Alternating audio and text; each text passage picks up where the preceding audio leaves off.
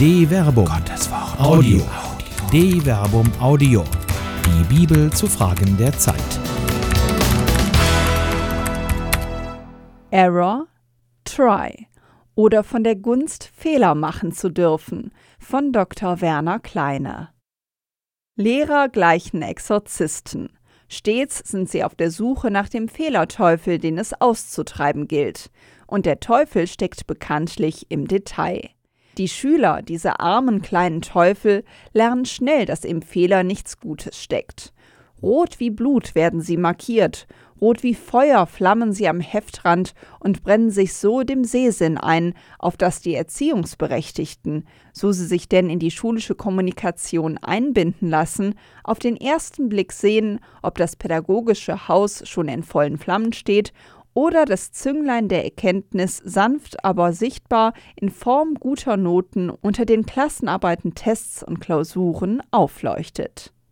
Fehler sind in jedem Fall unerwünscht. Das lernt man als Schülerin und Schüler spätestens dann, wenn die sanften Beurteilungen den harten Fakten numerischer Noten weichen. Spätestens dann ist die Schonzeit vorbei. Fehler haben halt Konsequenzen. Im schlimmsten Fall heißt es Setzen 6. Fehlervermeidungsstrategien es ist kein Wunder, dass solche Erfahrungen, seien sie erlebt oder beobachtet, nicht zu einer Kultur der Fehlerfreundlichkeit beitragen. Vielmehr werden fantasievolle Strategien der Fehlervermeidung entwickelt. Mogeleien, Spickzettel, das Fälschen elterlicher Unterschriften, das Abfangen blauer Briefe. Was wird da nicht alles versucht, um die eigenen Fehler zu vertuschen? Und wahrhaftig, Gesellschaft und Kirche können nicht erst in der Gegenwart von den vielfältigen Wegen der Vertuschung eigener Fehler ein Lied von der Fantasie singen, die viele Verantwortliche aufzubringen imstande sind, wenn es darum geht, sich nicht den eigenen Fehlern stellen zu müssen. Da werden bisweilen sogar alternative Fakten geschaffen, Wahrheiten neu formuliert oder Realitäten schlicht geleugnet. Der Fehlerteufel ist wahrhaftig ein Künstler im Durcheinanderbringen, ein Diabolos, wörtlich Durcheinanderwerfer. Die Masken müssen halt sitzen, damit sich nicht das wahre Gesicht zeigt. In der Kirche scheint das Bewahren einer weißen Weste, das nicht einmal den Anschein fehlerhafter Verwebungen, geschweige denn dunkler Flecken erst gar nicht aufscheinen lassen soll, besonders dringend zu sein, ist ihr doch im Wort Gottes selbst das Bewahren eines reinen, fehlerfreien Antlitzes ins Stammbuch geschrieben. So will er die Kirche herrlich vor sich hinstellen ohne Flecken oder Falten oder andere Fehler. Heilig soll sie sein und makellos. Epheser Kapitel 5 Vers 27. Societas perfecta der Satz ist im Epheserbrief eingebettet in die Ausführungen zur christlichen Hausordnung. Vergleiche Epheser Kapitel 5 Vers 21 bis 33. Einem Text, der in der kirchlichen Lehre höchst wirksam wurde und ist. Die Frau soll sich dem Mann unterordnen, die ihre Frauen immerhin aber lieben sollen. Vergleiche Epheser Kapitel 5, Vers 22 bis 24. Darin würde man das Beispiel Christi nachahmen, der seine Kirche, die sich ihm als Haupt unterordnet, auch liebt. Der Autor des Epheserbriefes legt sein Schlussverfahren selbst offen, indem er feststellt, dass es das Bild einer aus seiner Sicht, die man aus heutiger soziologischer Perspektive sicher als gebunden an die zeitgenössischen soziokulturellen Kontexte bezeichnen muss, perfekten Mann-Frau-Beziehung als Matrix für die Beziehung Christi zu seiner Kirche nimmt. Dies ist ein tiefes Geheimnis. Ich beziehe es auf Christus und die Kirche. Epheser Kapitel 5, Vers 32. Freilich wissen alle, die in intimen zwischenmenschlichen Beziehungen leben, dass die reine Konfliktfreiheit eine illusorische Utopie ist, an deren Ideal man nur scheitern kann.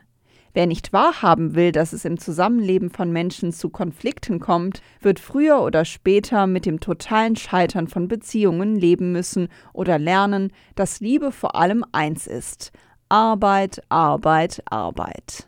Wenn das so ist, dann ist auch die vermeintliche Identifikation der Kirche als Societas Perfecta, als vollkommene Gemeinschaft, eine zum Scheitern verurteilte Utopie, deren Bewahrung den Kern der Lüge in sich trägt. Nicht ohne Grund mahnt deshalb der Autor des Jakobusbriefes So ist auch die Zunge nur ein kleines Körperglied und rühmt sich großer Dinge. Und siehe, wie klein kann ein Feuer sein, das einen großen Wald in Brand steckt. Auch die Zunge ist ein Feuer, eine Welt voll Ungerechtigkeit. Die Zunge ist es, die den ganzen Menschen verdirbt und das Rad des Lebens in Brand setzt. Sie selbst aber wird von der Hölle in Brand gesetzt. Jakobus Kapitel 3, Vers 5 bis 6. Es ist fast, als wenn eine Lüge die nächste schon in sich trägt. Die Sucht der weißen Weste ist vor allem eins, nicht koscher. Ein gottgewollter Fehler. Dem Menschen liegt Fehlerfreiheit nicht nur nicht. Er ist, weil er ein Mensch ist, verdammt dazu, Fehler zu machen. Er kann nur lernen, wenn er zum Fehler bereit ist.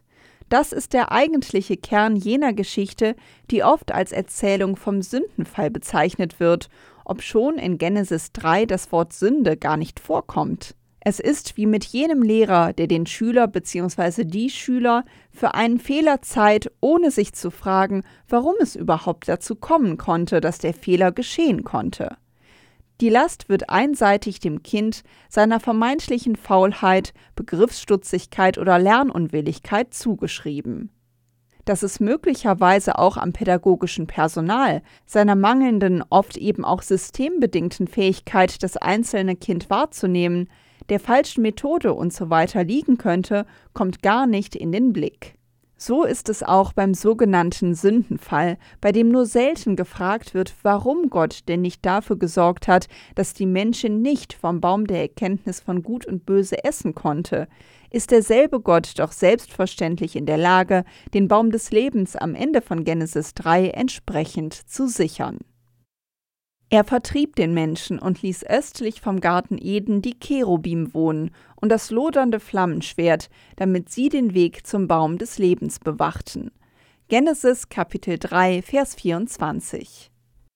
Hinzu kommt, dass die Erkenntnis von Gut und Böse im Hebräerbrief gerade nicht als Ausdruck der Sündhaftigkeit des Menschen oder seines vermeintlichen Sündenfalls, sondern als existenzieller Ausweis seiner gottgewollten Mündigkeit ist.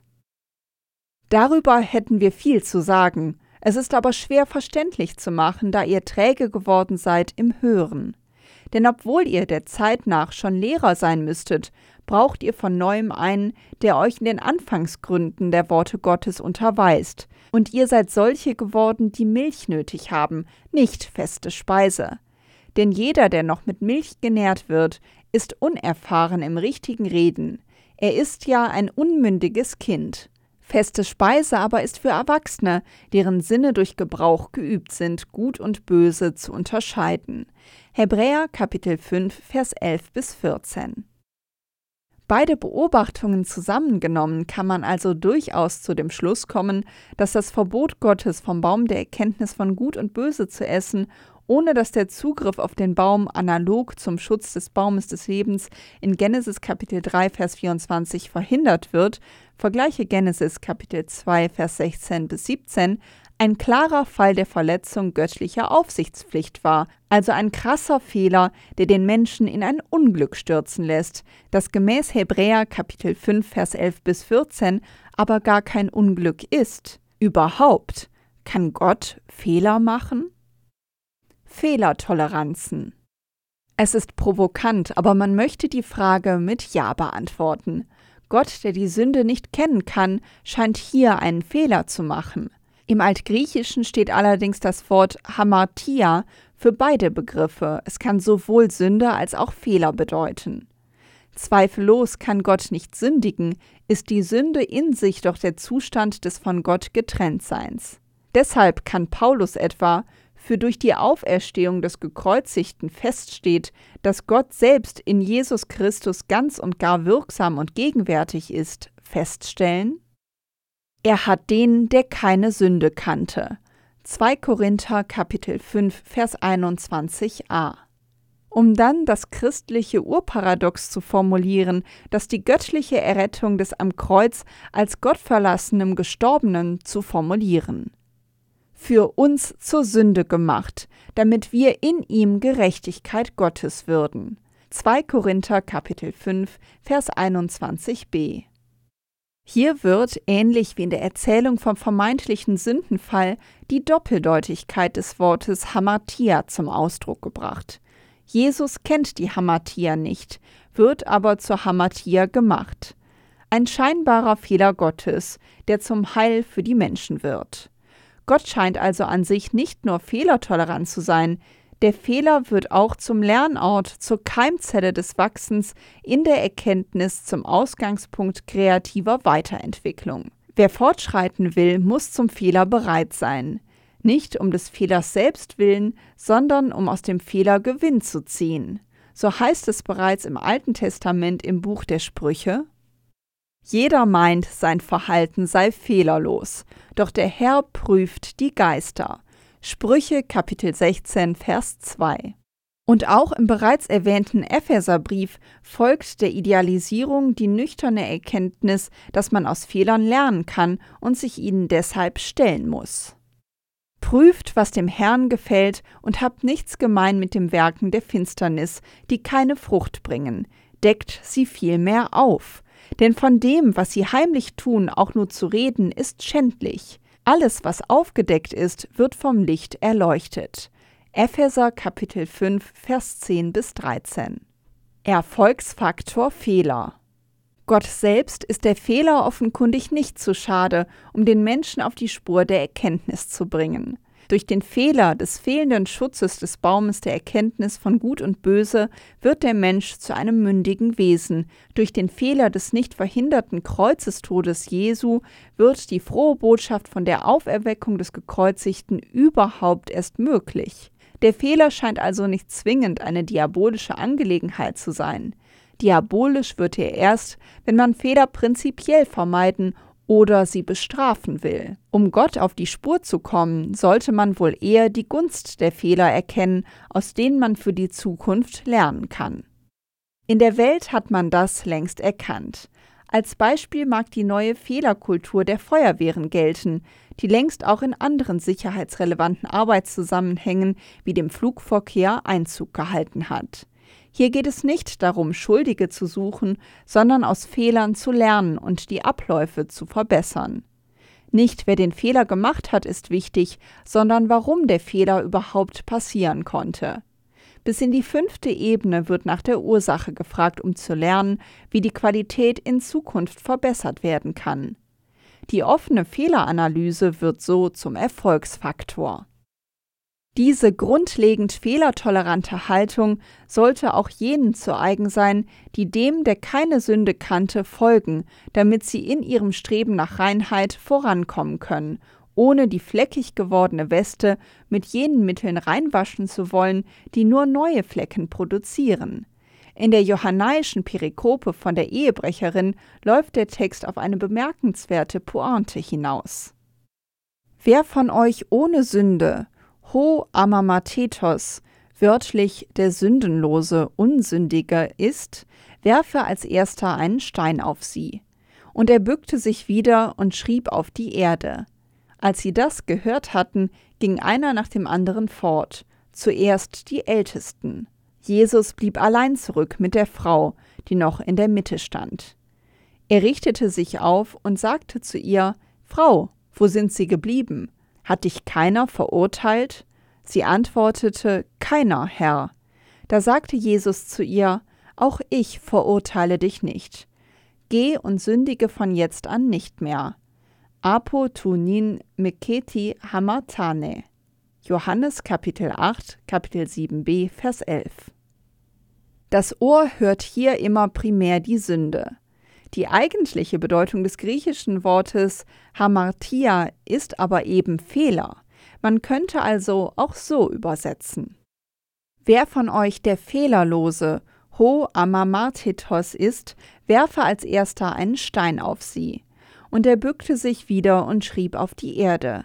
Als sie das gehört hatten, ging einer nach dem anderen fort, zuerst die Ältesten. Jesus blieb allein zurück mit der Frau, die noch in der Mitte stand.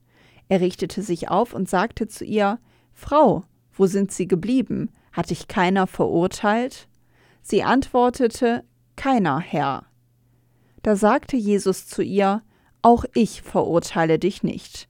Geh und mache den Fehler von jetzt an, in dem Sinne wiederhole den Fehler nicht mehr. Apotonin meketi hamartane. Johannes Kapitel 8, Vers 7b bis 11. Übersetzung Werner Kleine. Der Fehler bzw. die Sünde, die Hamartia, wird von Jesus nicht geleugnet. Sie führt aber nicht zur Verurteilung, sondern bildet den Ausgangspunkt Apotunin von nun an, eines Lernprozesses. Gleichzeitig bescheinigt Jesus den Anklägern, dass auch sie nicht ohne Fehler sind. Auch sie haben zu lernen, und das tun sie offensichtlich auch, lassen sie die Steine doch fallen. Die eigene Fehlerhaftigkeit, die eigene Hamartia zu leugnen, verstellt den Weg zur Erkenntnis. Vermeidet nicht, sondern liebt die Fehler. Ein Beispiel fehlerhafter Fehlerkultur konnten geneigte Beobachterinnen und Beobachter im ausgehenden Jahr 2019 beobachten. Der WDR hatte in seinem Sender WDR 2 ein von einem Dortmunder Kirchenchor eingesungenes Lied gesendet und ein zugehöriges Video via Facebook veröffentlicht. Das Lied ist eine Persiflage des bekannten Kinderliedes, das eine im Hühnerstall fahrende Oma besingt, die im Original immerhin als ganz patente Frau gepriesen wird. In Zeiten von Fridays for Future ist eine Motorradfahrende Oma natürlich nicht mehr hinnehmbar, sodass aus der patenten Frau ein umweltschädigendes weibliches Borstenvieh wurde. Die Aufregung folgte auf dem Fuße und steigerte sich bis zur in den sogenannten sozialen Medien mittlerweile zur Gewohnheit gehörenden Hysterie. Das Video wurde gelöscht und der Intendant des WDR, Thomas Buro, entschuldigte sich. Die Proteste reißen aber nicht ab. Mitarbeiter des WDR beklagen sich über mangelnde Rückendeckung seitens ihres Intendanten, während rechtsgerichtete Demonstranten trotz massiver Gegendemonstrationen den mittlerweile als Oma-Gate bezeichnenden vermeintlichen Skandal nutzen, um Sinn und Zweck des öffentlich-rechtlichen Rundfunks gänzlich in Frage zu stellen. Die ganze Geschichte ist ein hervorragendes Beispiel eines auf mangelhafter Fehlerkultur fehlgeleiteten Krisenmanagements. Was war überhaupt passiert? Jenseits aller Fragen, ob hier Kinder politisch verzweckt wurden, ob das Lied überhaupt Satire ist und hier politische Agitation betrieben wurde, müsste erst einmal die Frage nach der Quelle des Liedchens gestellt werden. Es wurde nämlich mitnichten erst am 28. Dezember 2019 auf WDR 2 Uhr aufgeführt, sondern bereits am 2. November 2019 im Rahmen der Live-Show Satire Deluxe, eine Bühnenshow zur gleichnamigen WDR 5 Kultsendung. Ein Mitschnitt der Sendung wurde über den Kanal WDR 5 am 9. November 2019 gesendet. Dort findet sich ab Minute 34.30 ein deutlich als Satire erkennbarer Beitrag, in dem die Umweltbewegung Fridays for Future aufs Korn genommen wird. Zukünftig würden Kinder wohl in einer Hotline ihre Großeltern denunzieren, worauf das fragliche Liedchen gesungen wird. Wohlgemerkt von erwachsenen Kabarettisten. Der gesamte Kontext des Originals weist auf einen satirischen Zusammenhang hin. Was nun beim WDR 2 erfolgt ist, ist ein doppelter Fehler, der auch vielen anderen Kreativen in Kunst, Kultur und Wissenschaft passiert.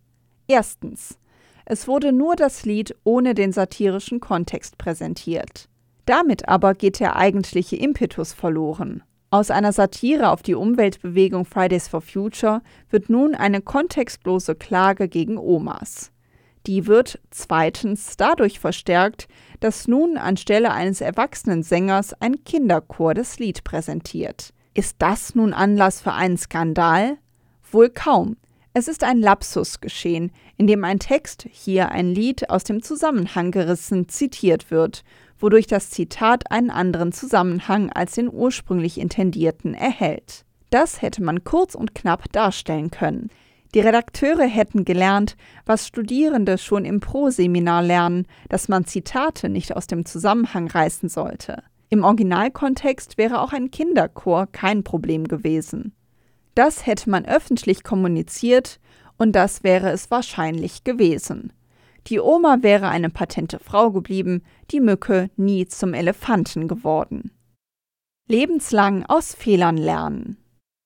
Das Problem war nicht das WDR-Video. Es ist auch nicht wichtig, wer das Video veranlasst hat. Das Problem war und ist der Umgang mit den Fehlern, die nun halt geschehen sind. Kann man daraus lernen? Man kann und man muss. Auch die Kirche muss aufhören, eine weiße Weste zu behaupten, die sie nie gehabt hat. Das ist eine alternative Wahrheit, die alles nur durcheinander bringt. Zur Kirche gehört, dass einer ihrer Säulen, der Fels, auf dem sie gebaut ist, von Anfang an und immer wieder versagt hat. Petrus versagt nicht nur nach seinem Messiasbekenntnis, indem er das kommende Leiden Jesu nicht wahrhaben will. Vergleiche Matthäus Kapitel 16, Vers 13 bis 23. Wie gesagt, ein wichtiger Fehler göttlichen Handelns, ohne den Erlösung, Heil und Gerechtmachung der Menschen gar nicht möglich wären. Er versagt auch seine Solidarität, als es darauf ankommt, und Jesus weiß, dass es zu diesem Fehler kommen wird. Da sagte Jesus zu ihnen, Ihr werdet alle Anstoß nehmen, denn in der Schrift steht, Ich werde den Hirten erschlagen, dann werden sich die Schafe zerstreuen. Aber nach meiner Auferstehung werde ich euch nach Galiläa vorausgehen. Da sagte Petrus zu ihm, Auch wenn alle Anstoß nehmen, ich nicht. Jesus sagte zu ihm, Amen, ich sage dir, heute in dieser Nacht, ehe der Hahn zweimal kräht, wirst du mich dreimal verleugnen. Petrus aber beteuerte, Und wenn ich mit dir sterben müsste, ich werde dich nie verleugnen. Das gleiche sagten auch alle anderen. Markus Kapitel 14, Vers 27 bis 31. Nur wenig später wird Petrus sein großmütiges Bekenntnis selbst Lügen strafen. Siehe Markus Kapitel 14, Vers 53 bis 72. Vielleicht ist es genau diese Erfahrung des eigenen Scheiterns, die ihn befähigt, am Pfingsttag lautstark das Evangelium des vom Kreuzestod Auferstandenen zu verkünden.